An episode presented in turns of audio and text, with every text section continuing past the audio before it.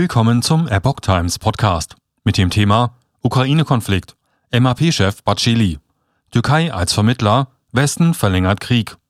Ein Artikel von Reinhard Werner vom 25. März 2022. Der Chef der nationalistischen MAP, Devlet Baceli, hat der von ihm mitgetragenen Regierung der Türkei den ausgewogensten Zugang zum Krieg zwischen Russland und der Ukraine attestiert. Den Westen beschuldigt er, diesen durch einseitige Politik verlängern zu wollen. Die Türkei habe die besten Chancen, die Kriegsparteien in der Ukraine auf diplomatischem Wege einer Lösung nahezubringen, weil ihr Ansatz der ausgewogenste sei.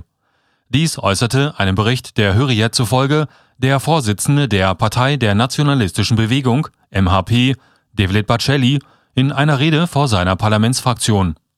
Die MHP, die der sogenannten Idealistenbewegungen zugerechnet wird, stellt selbst keine Minister, unterstützt jedoch die Regierung von Präsident Recep Tayyip Erdogan. Türkei betrachte Konflikt aus möglichst breiter Perspektive. Dieser soll nach Auffassung Bacelis Gespräche zwischen den Präsidenten der Ukraine und der Russischen Föderation leiten. Die Türkei, die bereits vor zwei Wochen eine erste Gesprächsrunde zwischen den Außenministern in Antalya initiiert hatte, wäre nach seiner Überzeugung der passende Austragungsort auch für Gespräche der Staatspräsidenten. Der einzige aussichtsreiche Weg, um den Krieg zu beenden, besteht darin, dass die Staatsoberhäupter dieser Länder beispielsweise in Istanbul zusammenkommen unter Teilnahme unseres Präsidenten, regte Baceli an. Die Türkei leiste jetzt schon außerordentliche Arbeit, wo es um die Waffenstillstandsdiplomatie zwischen den kriegsführenden Parteien geht. Die Türkei ist das Land, das am ausgewogensten an den Krieg herangeht und den Prozess aus einer möglichst breiten Perspektive betrachtet, betont der frühere Vizepremier des Kabinetts Ecevit V, der seit 97 die Partei führt.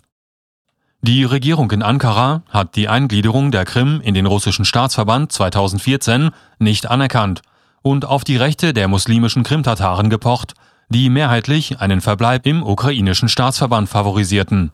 Die Regierung Erdogan machte auch deutlich, keine Verletzung der territorialen Unversehrtheit der Ukraine zu akzeptieren. Andererseits beteiligt sich die Türkei aber nicht an westlichen Sanktionen gegen Russland und lässt alle Gesprächskanäle mit dem Kreml offen. Bacelli USA heizen Konflikt in der Ukraine an.